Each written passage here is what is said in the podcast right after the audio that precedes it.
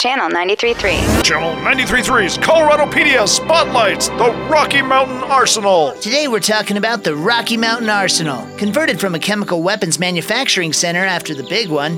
Then, in 1984, they said, hey, maybe we should tidy up all this mustard gas, napalm, white phosphorus, chlorine gas, and sarin gas. That took a minute, and in 1992, it was finally cleaned up enough to meet government standards of, of healthy ish.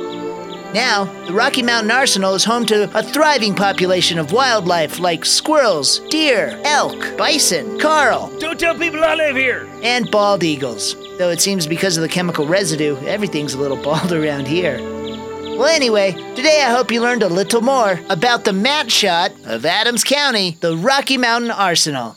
Thank you. Coloradopedia from Nerf's LOL at 505. Brought to you by Illegal Pete's. Search LOLs on iHeartRadio.